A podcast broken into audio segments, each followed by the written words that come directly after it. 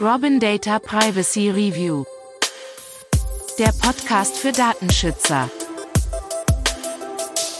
Hallo zusammen und herzlich willkommen zu unserer vierten Folge des Robin Data Podcast Privacy Review, der Podcast für Datenschützer.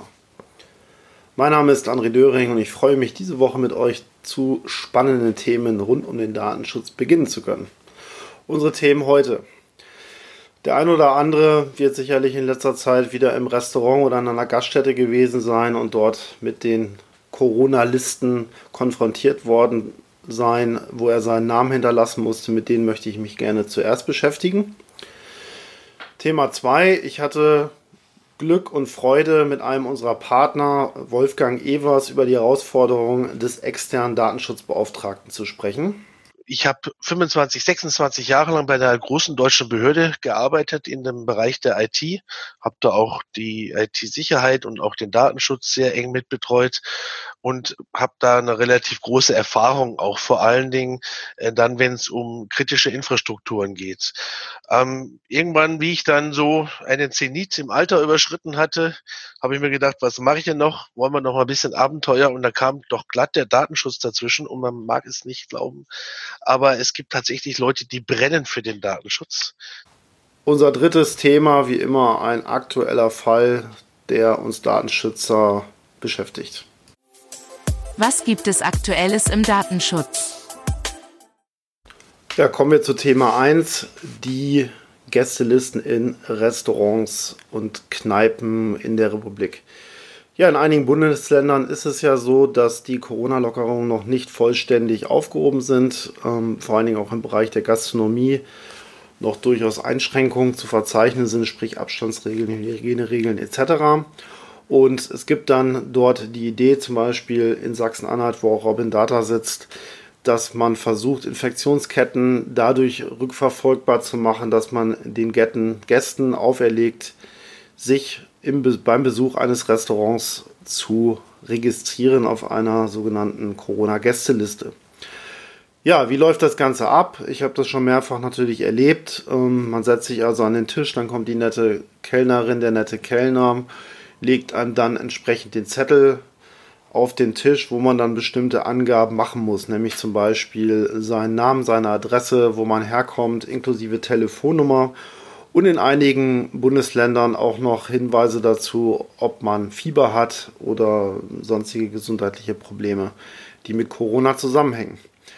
Ja, diese Informationen werden dann von jedem Gast abverlangt, werden eingesammelt und werden dann idealerweise vom Wirt äh, vom Gastgeber sicher verstaut, denn ähm, ja, sollten zum Beispiel Gesundheitsdaten ähm, gemäß Artikel 9 äh, integriert worden sein in diesen Fragebogen, handelt es sich ja durchaus um sensible Daten, die natürlich besonders zu schützen sind. Ja, ich hatte jetzt in dieser Woche einige Diskussionen darüber auf so Unternehmer-Networking-Veranstaltungen, die Gott sei Dank wieder stattfinden konnten, äh, wie es denn aussieht mit diesen Listen, ob das denn alles rechtmäßig ist und was da eigentlich zu beachten ist. Und das möchte ich eigentlich nur mal kurz darstellen, denn ähm, es gibt natürlich einige Dinge, die problematisch sein können. Ja, erstmal grundsätzlich, wie sieht es aus? Ähm, wann darf ich diese Listen überhaupt verwenden oder, oder wozu darf ich sie verwenden? Ganz klar, es gibt aufgrund der gesetzlichen Lage eine Zweckbindung, Artikel 5.1b DSGVO, die den Wirt, die Wirtin verpflichtet, diese Gästelisten ausschließlich zum Zweck der Infektionsketten-Nachverfolgung zu verwenden. Das heißt also, die Gästelisten müssen letztendlich, ja, ich sage jetzt mal, in irgendeine dunkle Mappe verschwinden und dürfen eigentlich gar nicht verwendet werden, es sei denn, es gibt wirklich irgendeine Form von Infektion, die auch auf dieses Restaurant, diese Gaststätte zurückzuführen ist. Ja, wichtig ist natürlich auch, dass der Wirt ähm, verpflichtet ist, seinen Informationspflichten nachzukommen. Das heißt, er muss äh, gemäß Artikel 13 ähm, die Kunden, die Gäste informieren, ähm, was er mit dieser Liste macht, wo er die verwahrt, wie sieht es mit den Löschfristen aus, etc. pp. Wie kann er das umsetzen? Klar, er könnte ein doppelseitiges Blatt machen, wo auf der Rückseite die Informationspflichten ähm, für den Gast sind. Oder er macht einfach einen Aushang, zum Beispiel am Eingang oder auf der Theke oder vielleicht auch einen kleinen Aufsteller am Sitzplatz, wo diese Informationen weitergegeben werden. Denn hier herrschen sicherlich Unsicherheiten, was passiert eigentlich jetzt mit den Daten. Ja, wichtig ist natürlich auch, dass ähm, wenn ich eine Liste mache für einen Tisch, kann ich natürlich davon ausgehen, dass die Personen, die an dem Tisch sitzen, sich kennen. Muss aber nicht sein, denn es kann auch durchaus Geschäftsessen geben, wo Leute sitzen, die sich möglicherweise nicht kennen. Ich bin ja verpflichtet, meine Privatadresse anzugeben in meiner privaten Telefonnummer. Das heißt, hier ist Sensibilität ähm, erforderlich ähm, und darauf zu achten, dass natürlich nachfolgende ja, Menschen, die sich in die Liste eintragen, nicht im Prinzip die ähm, Daten ihrer Vorgänger zu Gesicht bekommen. Sprich, die ideale Lösung ist eigentlich für jeden Gast ein eigenes Blatt zu erfassen. Kann man ja auch zum Beispiel dadurch machen, dass man einfach A4 Blätter auf A5 teilt oder A6. So viele Informationen müssen ja letztendlich nicht erfasst werden, um Papier zu sparen. Übrigens gibt es da auch ähm, eine interessante App ähm, dazu, soweit ich das gehört habe. Und dann kann man das Ganze auch digitalisiert abbilden. Ja, wichtig ist natürlich auch, als Gastwirt habe ich natürlich schöne Informationen darüber, welche Gäste sich in meinem Restaurant in den letzten Tagen, Wochen so aufgehalten haben.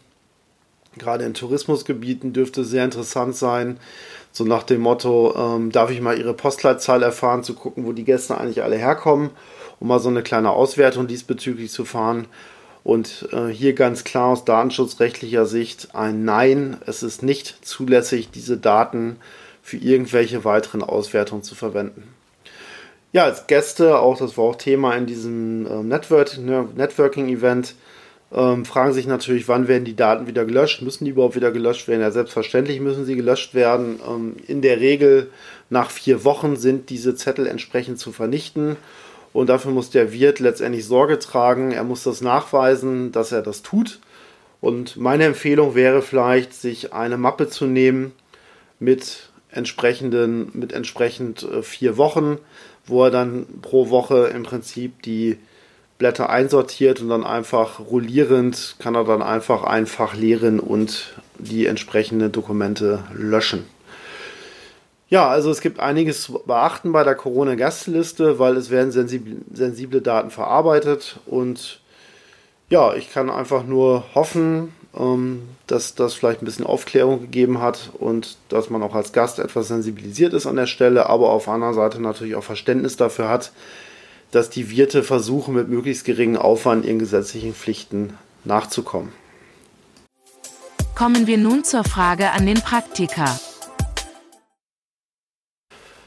Ja, kommen wir nun zum Interview der Woche, was ich diese Woche mit Wolfgang Evers führen durfte. Wolfgang Evers ist einer der Partner der ersten Stunde von Robin Data und wie wir mit einem Spieler am Anfang schon gehört haben, leidenschaftlicher Datenschützer. Und mich interessiert natürlich immer, wie arbeiten eigentlich Datenschutzbeauftragte, Datenschützer, welche Herausforderungen sehen sie? Und genau aus diesem Grund habe ich Wolfgang angerufen und geschaut, was seine Meinung dazu ist. Ja, hallo Wolfgang, grüß dich, moin. André, Servus. Ja, schön, dass du Zeit gefunden hast, ähm, unserem Podcast mitzumachen, Privacy Review, der Podcast für Datenschützer. Ich freue mich sehr, dass du dabei bist und du bist ja als einer der Partner der ersten Stunde eigentlich privilegiert, mit mir über das Thema, was sind eigentlich so die Herausforderungen des externen Datenschutzbeauftragten zu sprechen. Und mhm. vielleicht als Einstieg, ähm, stell dich doch mal ganz kurz vor, damit die Hörer wissen, wer du bist, was du machst und so weiter. Jo, ich bin der Wolfgang Evers. Ich wohne in Rotterdam Inn im schönen Oberbayern. Und ähm, bin eigentlich, das hört man sicherlich auch, nicht unbedingt gebürtig von hier, sondern vom Niederrhein und kam dann irgendwann mit 15 Jahren hier nach Bayern und bin da glatt hängen geblieben. Das sind schon über 30, 35 Jahre her und ähm, ja, ich habe 25, 26 Jahre lang bei einer großen deutschen Behörde gearbeitet in dem Bereich der IT, habe da auch die IT-Sicherheit und auch den Datenschutz sehr eng mitbetreut und habe da eine relativ große Erfahrung, auch vor allen Dingen äh, dann, wenn es um kritische Infrastrukturen geht. Ähm, irgendwann, wie ich dann so einen Zenit im Alter überschritten hatte, habe ich mir gedacht, was mache ich denn noch? Wollen wir noch mal ein bisschen Abenteuer? Und da kam doch glatt der Datenschutz dazwischen und man mag es nicht glauben, aber es gibt tatsächlich Leute, die brennen für den Datenschutz. Das tue ich schon länger, als es die DSGVO gibt. Ähm, und so kam ich dann dazu, dass ich den Datenschutz ähm, erst einmal gelernt habe und dann eben angewendet habe und irgendwann ja, du kennst das bestimmt, André, da, da bist du, stehst du da bei Kunden und äh, musst dich mit irgendwelchen ähm, ja, Altlasten rumschlagen und dann haben wir halt versucht, ähm, erstmal unsere eigenen ähm, Vordrucke und unsere eigenen Prozesse zu entwickeln. Ja, und daraus hat sich dann letztendlich eine Partnerschaft mit euch ergeben, über die ich sehr, sehr glücklich bin. Ja, das finde ich natürlich super. Das äh, mhm. freut mich extrem. Ähm, du das gerade so beschrieben hast, das erinnert mich natürlich sehr stark auch an meinen Werdegang, den ich hatte. Also eine ähnliche Geschichte, nur vielleicht äh, mhm. aus einem anderen Kontext, mehr so aus, aus dem Hochschullehrer-Thema mit dem IT-Background. Was mich nochmal interessieren würde an der Stelle, du hast ja auch wahrscheinlich diese einschlägigen ähm, Fortbildungskurse durchgemacht und so weiter, als du dich qualifiziert hast zum Datenschutzbeauftragten. Mhm. Wie waren so deine Erfahrungen, als du dann den Viertageskurs durchexerziert hattest, dann standst du beim ersten Kunden und ja, da muss ich dich jetzt korrigieren. Ich habe keinen Viertageskurs gemacht, ich habe okay. einen Monatskurs gemacht. Ah, das ist natürlich schon mal sehr gut. ich war bei der Otis ähm, in, in Ulm beim Professor Dr. Kongil. Mhm. Das war eine ziemlich coole Geschichte, weil da unheimlich viele Referenten drin waren, die wirklich Rang und Namen haben. Also von Ulmer über Federath, äh, über ähm, Alexander Philipp von der Aufsichtsbehörde. Das heißt, also ich bin ein unheimlicher Netzwerker und ähm, im Rahmen dieses, dieses, dieser Fortbildung habe ich da schon unheimlich gute Netzwerke spinnen können. Wir sind dann ungefähr 26.000 Mal gefühlt die DSGVO rauf und runter. Bei meinen, einigen Referenten war das auch betreutes Vorlesen vier Tage lang. Äh, man hat unheimlich viel selber tun müssen. Was super toll war, äh, war die, das Zusammenhalt in der Gruppe. Das waren insgesamt 18 Personen. Mhm. Zwei Drittel davon waren ähm, Juristen, und kamen auch aus wirklich ähm, tollen, großen deutschen bekannten Unternehmen.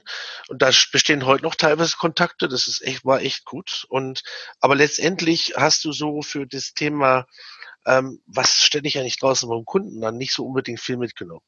Ja, wenn man also, mal die Aufgaben eines Datenschutzbeauftragten anschaut, was ist denn das? Ja, beraten, ja. aufpassen, ausbremsen, ähm, ja, ja, das, das ist auch meine Erfahrung, muss ich ganz ehrlich sagen. Also ich habe ähm, dann den Kurs gemacht, letztendlich bei einem der großen Anbieter, den wahrscheinlich viele Hörer und Hörerinnen auch kennen.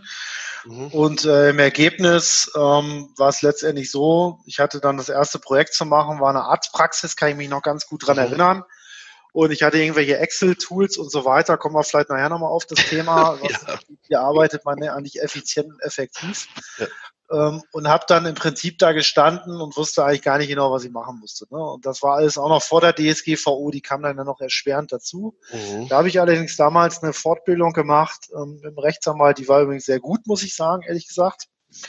Die hat, die hat sich richtig gelohnt, aber im Großen und Ganzen kann ich das nur bestätigen. Man steht da wie die Axt vorm Walde und weiß eigentlich nicht, was man machen muss. Ne? Und ja, jetzt hat, machst du das ganze Thema ja schon ein paar Jährchen, mhm. ein paar Jährchen mehr. Und was würdest du eigentlich sagen, was sind so die, die wichtigsten Aufgaben, die ich eigentlich als Datenschutzbeauftragter, wenn ich in so eine Geschichte einsteige, machen sollte? Oder ja. worauf kommt es da eigentlich an? Also erstmal Awareness schaffen. Ne? Also ich denke mal, du musst mit dem Kunden ähm, und auch mit dem sein, mit den Mitarbeitern des Kunden schon so in eine Phase reinkommen, wo du wirklich Awareness schaffst.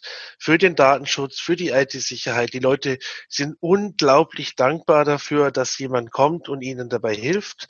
Die vor, ähm, die Verantwortlichen selber sind unglaublich dankbar, dass auch jemand kommt, ihnen vielleicht ein Stück weit auch Verantwortung abnimmt. Ähm, dann hast du natürlich ähm, dieses ganze Thema Dokumentations- und ähm, Rechenschaftspflicht, ähm, da haben wir auch die Erfahrung gemacht, wenn wir so in Unternehmen reingegangen sind, die dann gesagt haben, na ja, Datenschutz haben wir schon einiges gemacht. Ja, dann zeigen Sie doch mal her. Dann haben wir uns das angeschaut und dann war das eigentlich eine bloße lose Blattsammlung von irgendwelchen ähm, Internetausdrucken. Bei manchen Kunden hast du gedacht, der hat mindestens zweimal das gesamte Internet ausgedruckt. An, an Massen und es war wirklich überhaupt nichts dabei, was individuell auf dieses Unternehmen passt. Und dann ähm, haben wir gesagt, naja, eigentlich haben sie gar nichts gemacht. Bei 90 Prozent unserer Kunden ist das tatsächlich so.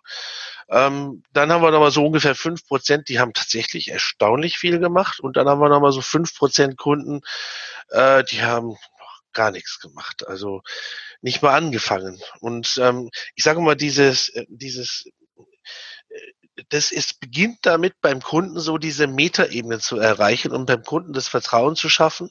Hatte ich es gerade letztlich wieder vor ein paar Tagen ein ganz ein tolles Erlebnis, äh, die, die zuhören werden. Und ich habe gerade eine E-Mail von euch gekriegt. Vielen Dank. Ähm, ja, wir haben einfach uns eine, auf eine Metaebene begeben und wir versuchen dann über Vertrauen und auch über äh, mal das ganze relativieren. Was machen wir eigentlich? Ähm, wir gehen her und stellen Prozesse auf, wir stellen äh, technische und äh, organisatorische Maßnahmen bereit, äh, die die Verarbeitung von personenbezogenen Daten in irgendeiner Art und Weise nach dem Stand der Technik etc. Ähm, rechtfertigt oder absichert. Und dieses Gefühl dem, dem Verantwortlichen oder auch den verantwortlichen Personen im Unternehmen zu geben, das ist schon mal ein ganz wichtiger Schritt. Und wenn du dann irgendwann so anfängst und du sagst dann irgendwann so, jetzt sind wir so weit wie fertig oder so gut wie fertig, alles ist gut, dann merkst du so richtig, wie so ein riesengroßer Felsbrocken von diesen Herzen runterfällt. Äh, was vorher noch schweißgebadet war, ist plötzlich in, ähm, in bester Ordnung und alles ist wunderbar und die sind einfach auch glücklich. Und wenn du denen dann noch sagst, was der ganze Spaß kostet, dann sind die meistens überrascht. Ja, also das ist, würde ich glaube ich, genauso bestätigen. Also es geht natürlich darum, die zu unterstützen. Letztendlich ist es ja auch ein Beratungsthema. Ne? Also man ja, als, als DSB, für viele ist das ja ein schmerzhaftes Thema oder ein mhm. Thema, wo sie nicht unbedingt die mega Lust verspüren, sich damit zu beschäftigen. Wir kennen es ja alle. Ähm, aber meine Erfahrung ist halt auch, dass man durch, also auch über den Datenschutz, sagen wir mal, auch für das Unternehmen Prozesse optimieren kann oder Dinge verbessern kann. Hast du da irgendwelche Erfahrungen? Oder ja, also, Ansätze, wo du sagst, das sind so typische Dinge, die äh, sich eigentlich ergeben dann als ja, der eine würde vielleicht sagen, Abfallprodukt des Datenschutzes. Ich würde eigentlich sagen, das ist dann wahrscheinlich der Mehrwert letztendlich dadurch, dass ich mich mit dem Thema beschäftige. Ja, du sagst Mehrwert, ich sage immer Synergien. Also ich verspreche ja. all meinen Kunden, wo wir hinfahren, Synergien. Ich bringe dir mal ein Beispiel, ganz spontan jetzt. Wir kommen in Unternehmen rein und sagen, wie schaut's denn aus mit Benutzerkennungen? Ja, ja, jeder hat eine Benutzerkennung, alles wunderbar. Ja, dann zeigen Sie mir die mal. Zeigen Sie mir mal eine Liste aller Ihrer Benutzerkennungen, weil das muss ja auch irgendwo ein Stück weit dokumentieren dann, wenn ich dann mal so durchgehe, äh, der Herr Müller, Fritzchen Meier und, und ich gehe die alle durch, dann sagt der Chef oder die Chefin, oh ja, der ist schon lange nicht mehr bei uns. Ja, Moment, aber der hat eine aktive Benutzerkennung. Das heißt, der kann jetzt hier reinspazieren, sich im PC anmelden und kann weiterarbeiten oder wie? Ja, aber das, das hat man jetzt nicht auf dem Schirm. Das sind so klassische Geschichten, wo du sagst, okay, habt ihr eigentlich irgendwie ein Offboarding oder vielleicht sogar ein Onboarding-Prozess? Welche Mitarbeiter hier in dem Laden haben endlich welche Zugriffe? Ja, jeder hat alles. Ja, wie jeder hat alles personenbezogene Daten, Betriebs- und Geschäftsgeheimnisse, Produktionsdaten. Jeder Mitarbeiter hat alles.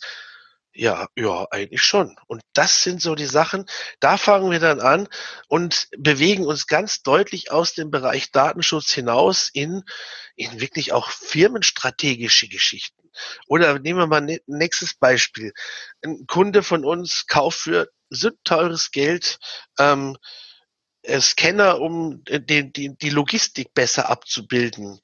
Äh, verkauft es, lässt die Software umstricken, gibt ich sag mal, einen ordentlichen Betrag, was von dem man auch ein hübsches Häuschen hinstellen könnte. Und das Zeug liegt heute noch in den Regalen rum. Was hat er vergessen? Seine Mitarbeiter mitzunehmen. Das kriegen wir so im Erfassen mit. Das kriegen wir so im Rahmen der, des, des Erstellens des, des Verzeichnisses der Verarbeitungstätigkeiten mit. Und wir sagen, hey, was ist denn hier passiert? Ja, dann gehen wir in den Bereich Transferstärke, da gehen wir in den Bereich Veränderungskompetenz rein. Also sagen wir mal, dieses ganze Thema Datenschutz ist eigentlich ein Riesentor, das du aufmachst. Und glaube mir, André, und das hast du mit Sicherheit auch schon ganz oft festgestellt, die Probleme in den Unternehmen sind immer und immer wieder die gleichen. Das größte Problem ist, dass sie alle haben, dass sie nicht miteinander reden. Das kann ich bestätigen. Ich bin ja auch vom Background Unternehmensberater. Also das Miteinander reden, da, da fängt sozusagen das Problem ja. in vielen Prozessen an, äh, Befindlichkeiten etc. pp.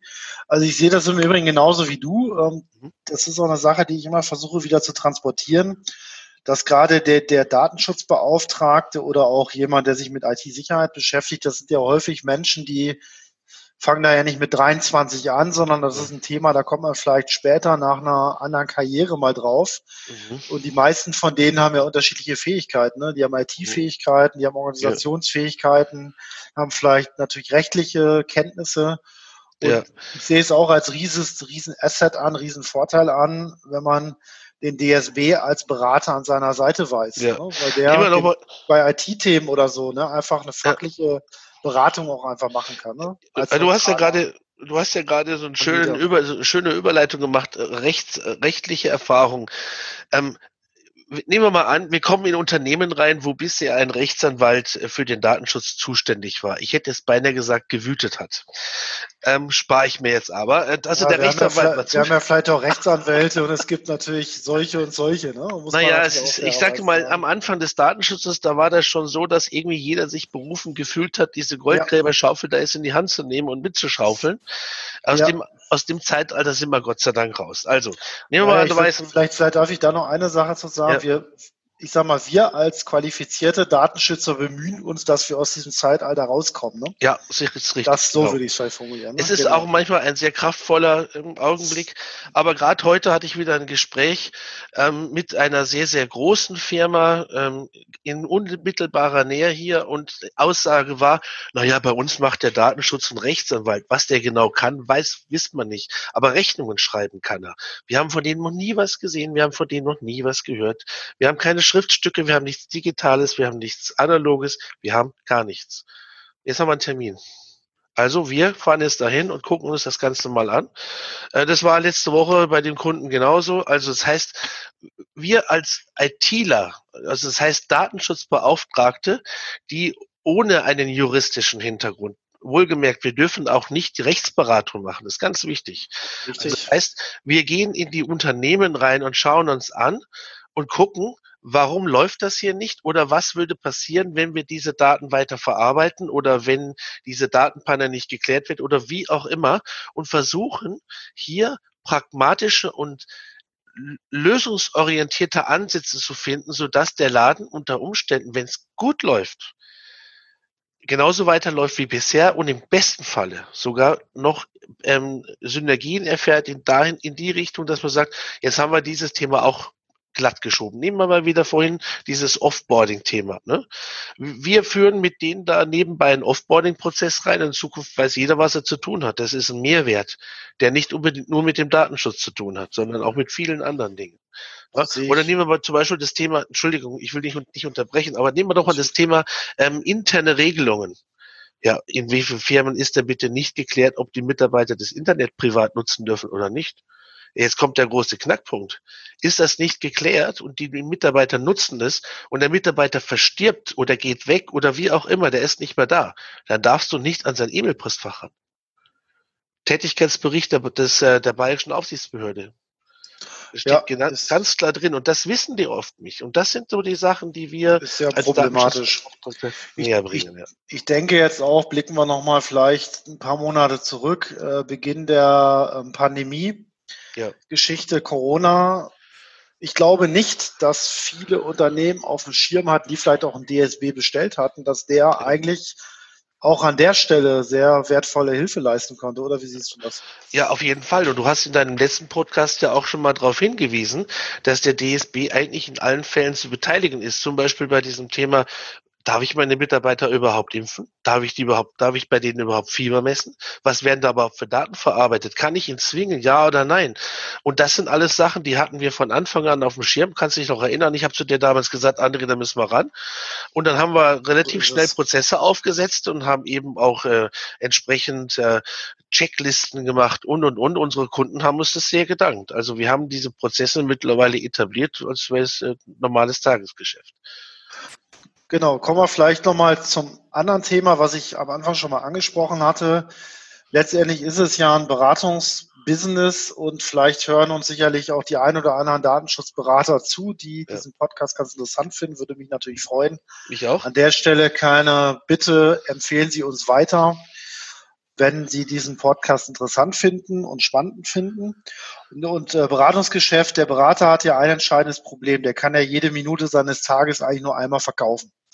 So, das heißt, seine Aufgabe ist es natürlich auch ein Stück weit, äh, effizient das ganze Thema anzugehen. Jetzt hast du ganz am Anfang gesagt, naja, das gibt's dann Unternehmen oder vielleicht auch der ein oder andere Berater, der arbeitet mit seinen Wordlisten, Excel-Vorlagen etc. pp.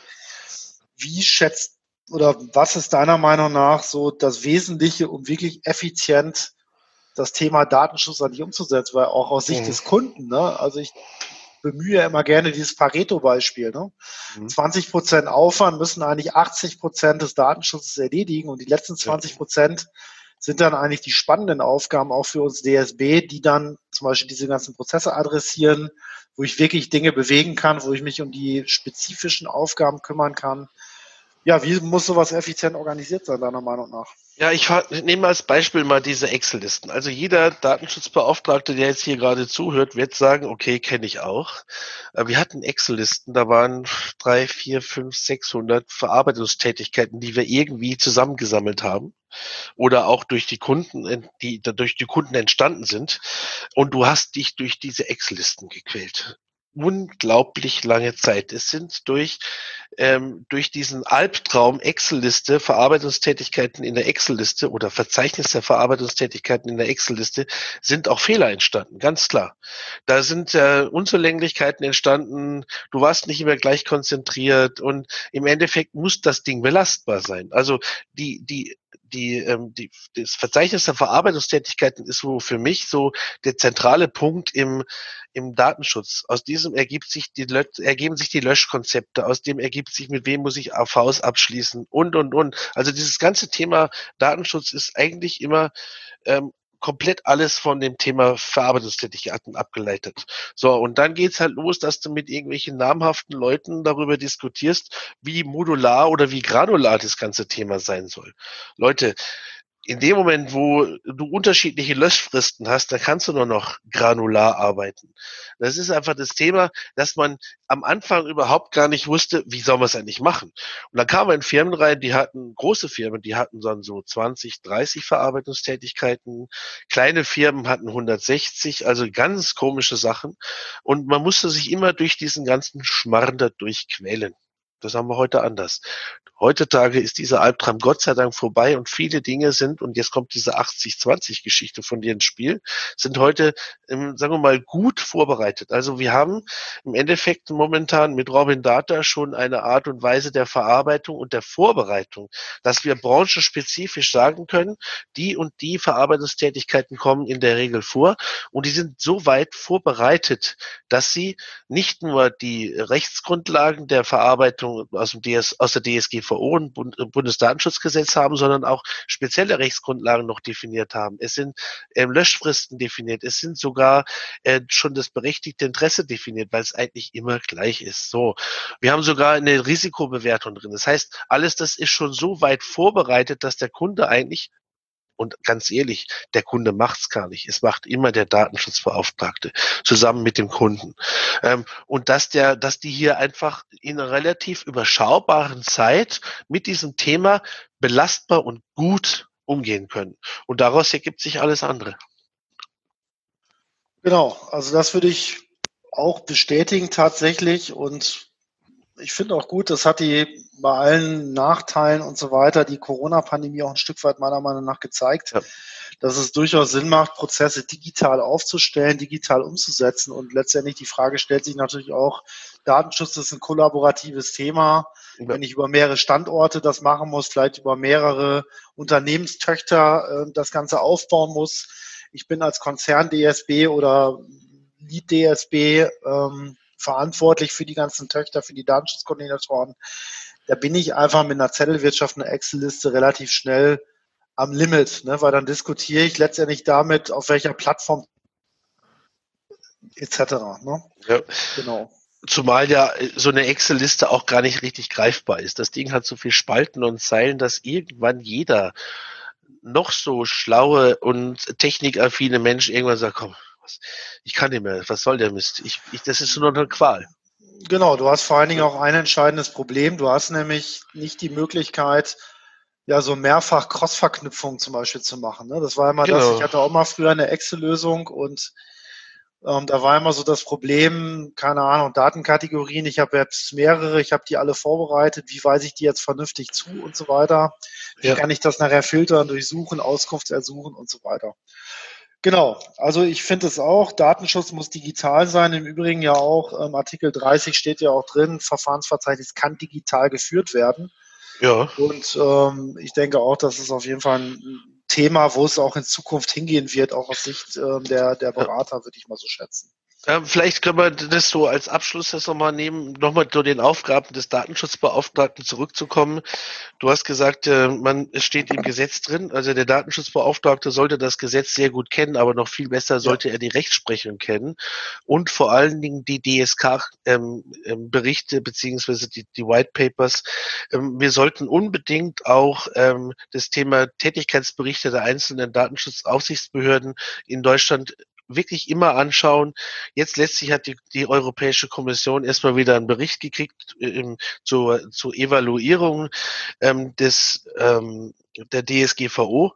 Und wir greifen ja, hast du vielleicht schon mal erzählt, wir haben ein Magazin gemacht jetzt hier mit euch zusammen und wir greifen diese Themen ja immer auf. Das heißt, wir, wir filtern hier schon in einer vernünftigen Form und einer vernünftigen Sprache, das Spaß macht zu lesen, diese Themen auf. Und ähm, die größte Aufgabe eines Datenschutzbeauftragten ist, up-to-date zu sein, und zwar fast schon tagesaktuell. Ja, sehe ich genauso. Und deswegen spielt natürlich auch der Austausch, würde ich sagen, für mich zumindest eine sehr große Rolle, weil man wird nie dümmer. Und ähm, aber viele Leute haben vieles irgendwann schon mal gesehen. Also das Thema Netzwerk im Bereich DSB finde ich auch extrem ja. Haben wichtig. wir ja auch. Vielleicht noch, vielleicht noch mal die letzte, die letzte Frage, die mir noch so ein bisschen unter den Nägeln brennt. Du hast jetzt ja zig Jahre Erfahrung in dem Business. Was ist denn jetzt deiner Meinung nach der Kern vom Kern als externer DSB? Was sind für dich so die drei wichtigsten Sachen, die man unbedingt im Griff haben sollte oder unbedingt im Fokus haben sollte, wenn man ja seriös und ernsthaft dieses Thema betreut für seine Kunden? Ja, erstens Eingangskanäle. Du musst deinen Kunden auf adäquate Art und Weise zeigen, die informieren darüber, dass du den Datenschutz betreibst. Das sind verschiedene Dinge. Das ist die Website, da ist die Datenschutzerklärung hoffentlich in einer vernünftigen aktuellen Version. Das ist E-Mail, das ist ähm, im, im Büro selber, beziehungsweise ähm, auch wenn du in, mit, mit Kunden in irgendeiner Art und Weise in Kommunikation trittst, dass du das einfach auf, auf dem Plan hast und dass du den Kunden darüber informierst. Ähm, so als nicht nur den Kunden, sondern auch vielleicht Lieferanten etc. Der zweite Schritt ist, und das habe ich ja vorhin gesagt, das Thema Verarbeitungstätigkeiten. Man muss schon genau einen Überblick darüber haben, was passiert eigentlich in meinem Laden, wo werden an welcher Stelle personenbezogene Daten verarbeitet und gibt es da irgendwo Schwachstellen, ähm, die Schwachstellen bedeuten, ähm, dass man an die Schwachstellen ran müssen und die kannst du aber nur ähm, rausfinden, wenn du deine Prozesse, in denen personenbezogene Daten in irgendeiner Art und Weise verarbeitet werden, wenn du die wirklich auf dem Plan hast. Und daraus ergibt sich alles andere. Und jetzt kommt der, äh, einer der drei wichtigsten Punkte, oder einer der wichtigsten Punkte aus diesen dreien, ähm, das Thema wo gehen meine Daten eigentlich sonst noch hin? Bleiben die alle in der Firma oder werden die irgendwo anders hin verteilt? So, und ich, ich vergleiche das immer mit so einer Schneekugel.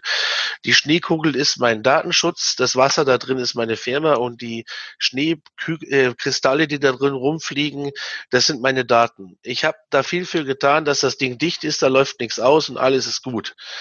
Wenn ich jetzt aber hergehe und das Ding anbohre, um gewisse Daten an irgendeinen anderen Menschen zu schicken zur Verarbeitung, nehmen wir mal an, ein Webhoster oder ein Lohnbuchhaltungsservice oder ein ähm, ähm, Webseitenprogrammierer oder jemand, der meinen Shop programmiert, dann sind das immer Schwachstellen und da musst du genau wissen, ähm, wie derjenige, der deine Daten verarbeitet, mit den Daten umgehst, weil du dafür verantwortlich bist. Und dafür ist es ganz, ganz wichtig, dass man sogenannte AV-Verträge macht, also Vereinbarungen zur Auftragsverarbeitung nach Artikel 28 der Datenschutzgrundverordnung. Hört sich jetzt komisch an, muss gemacht werden. Und wenn ich wenn du mich jetzt fragst, wie viele Personen oder wie viele Firmen und Unternehmen diese Dinge haben, dann muss ich sagen, schaut schlecht aus. Und das ist ja. wirklich ein Thema, da stürzt sich die Aufsichtsbehörde als erstes drauf. Also die drei Sachen sch schauen die an. Eingangskanäle, Verarbeitungstätigkeiten, AV-Verträge. Und ja. deswegen, Leute, die ihr hier alle zuhört, schaut, dass ihr das auf die Reihe kriegt. Ähm, das kann echt teuer werden. Das kann richtig teuer werden. Denn die fehlende Dokumentations- und Rechenschaftspflicht, wenn man die nicht erfüllt, da bist du in einem ziemlich hohen Level. Alles klar. Jo. Ich denke, das lassen wir mal als Schlusswort so stehen. Man muss was tun. Ja. Man muss für den Datenschutz arbeiten. Das ist kein Selbstläufer, aber nee. man kann das heute intelligent äh, regeln. Ja. ja, Wolfgang, ich würde mal sagen, ich danke dir sehr herzlich für deine Zeit. Ja, und eine, eine Sache hätte ich auch noch ja. als Schlusswort. Du hast ja okay. gesagt, man muss das regeln und ähm, regelt es und ihr werdet äh, erstaunlicherweise feststellen, dass das alles gar nicht so teuer ist. Es ist wirklich erschwinglich. Also das ist, wenn wir da rangehen und effektiv und optimiert daran gehen, dann ist es keine besonders teure Geschichte. Okay. Sehr gut. Dann würde ich sagen, gut. Mach es gut. Ich wünsche dir, wie der Kölner sagt, mach es gut. Äh, ich wünsche dir ein schönes Wochenende. Und dir auch, André. Bis dahin, ja. Jo, ciao, ciao. Und jetzt berichtet André über den Aufreger der Woche. Ja, der Aufreger der Woche kommt diesmal aus Baden-Württemberg. Und zwar hat dort die AOK Baden-Württemberg Ende Juni ein saftiges, eine saftige Geldstrafe erhalten. Und zwar in Höhe von 1,24 Millionen Euro vom Landesbeauftragten für Datenschutz und Informationsfreiheit Baden-Württemberg. Ja, was war passiert? Die AOK Baden-Württemberg veranstaltete in den Jahren 2015 bis 2019 zu unterschiedlichen Gelegenheiten Gewinnspiele und erhob hierbei personenbezogene Daten der Teilnehmer, darunter auch deren Kontaktdaten und Krankenkassenzugehörigkeit. Und ähm, die Idee dabei war, dass man eine Einwilligung einholte und dann natürlich diese entsprechenden Informationen, die man da erhob, auch zu Werbe- und Vertriebszwecken nutzen möchte. Ja, um letztendlich sicherzustellen, dass nur solche Teilnehmer letztendlich Daten für Werbe- und Vertriebszwecke genutzt wurden, ähm, hat man also entsprechende technisch-organisatorische Maßnahmen getroffen, man hat Mitarbeiter geschult, man hat Prozesse etabliert, die dieses sicherstellen sollten. Faktisch war es aber so, dass personenbezogene Daten genutzt wurden zu Werbe- und Vertriebszwecken, die dort nicht eingewilligt haben. Dies ist natürlich ein Verstoß gegen die Datenschutzgrundverordnung und ist gemäß Artikel 83 Absatz 4 DSGVO mit einem Bußgeld zu belegen. Ja, also der, die AOK hat sich offensichtlich auch vorbildlich ähm, verhalten. Man hat direkt eine Taskforce gegründet, um den Datenschutz im Vertrieb und die entsprechenden Einwilligungsprozesse zu optimieren und entsprechende Kontrollstrukturen zu etablieren. Und das Ganze hat man in sehr enger Abstimmung mit dem LFDI Baden-Württemberg durchgeführt. Ja, warum? Ähm, es ging letztendlich um ein paar hundert ähm, Betroffene. Warum ein so hohes Bußgeld? Ähm, das beantwortet der Landesbeauftragte von Baden-Württemberg damit, dass die AOK Baden-Württemberg als gesetzliche Krankenversicherung wichtiger Bestandteil unseres Gesundheitssystems ist und ihre gesetzliche Aufgabe darin liegt, natürlich ihre, die Daten ihrer Versicherten, aber auch grundsätzlich die personenbezogenen Daten, die sie erhebt, natürlich DSGVO-konform zu verarbeiten. Ja, ich finde an diesem Fall eigentlich zwei Dinge sehr interessant. Ähm, erstens, dass die AOK als Körperschaft des öffentlichen Rechtes aus meiner Sicht dann eine öffentliche Stelle ein Bußgeld erhalten hat. Ich hatte bisher gedacht, dass das möglicherweise gar nicht geht. Offensichtlich geht's. Und das Zweite ist, dass hier ein Bußgeld ähm, zwar auf mangelnder Einwilligung oder auf schlechter umgesetzte Einwilligung ähm, durchgeführt wurde, was aber letztendlich auch auf Probleme aus Artikel 32, nämlich der Datensicherheit, zurückgeführt wurde. Und hier sieht man also auch, dass ähm, Einwilligungstatbestände und Datensicherheitsthematiken durchaus im gemeinsamen Kontext zu sehen sind. Ja, Stefan Brink, der Landesbeauftragte für Informationsfreiheit und Datenschutz, hat sich zu dem Thema auch noch geäußert. Er sagt, Datensicherheit ist eine Daueraufgabe. Technische und organisatorische Maßnahmen sind regelmäßig den tatsächlichen Verhältnissen anzupassen, um auf Dauer ein angemessenes Schutzniveau sicherzustellen. Dem kann ich eigentlich nichts hinzufügen. Er äußert sich auch noch zum Bußgeld. Wir streben keine besonders hohen Bußgelder an sondern ein besonders gutes und angemessenes Datenschutzniveau. Ja, auch das kann ich unterschreiben und wünsche mir natürlich, dass möglichst viele von euch draußen das Thema Datenschutz sehr ernst nehmen, denn ich habe es schon ein paar Mal gesagt, am Ende des Tages vertrauen wir als Bürger auch zum Beispiel Krankenkassen unsere Daten an und dürfen natürlich selbstverständlich erwarten, dass die mit unseren personenbezogenen Daten ordentlich umgehen. Ja, nun geht unser aktueller Privacy Review zu Ende. Folge 4. Ich hoffe, es hat euch auch dieses Mal wieder Spaß gemacht und gefallen.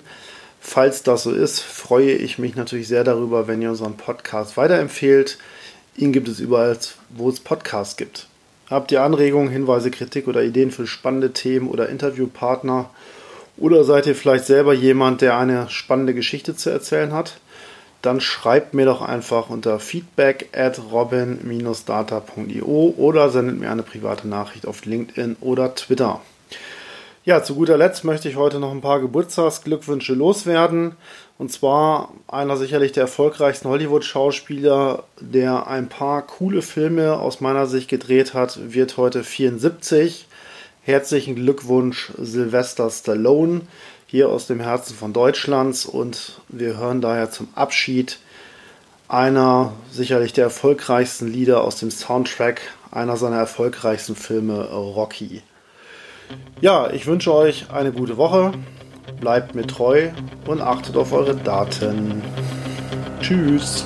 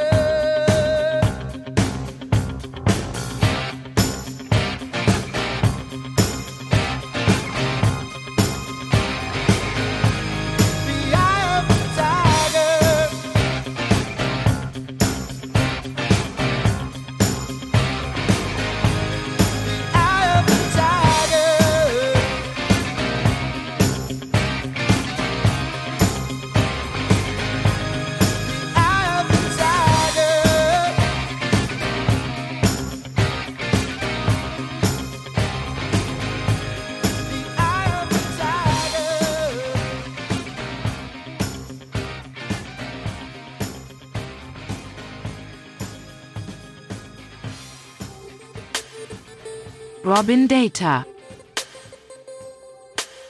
Datenschutz einfach gemacht.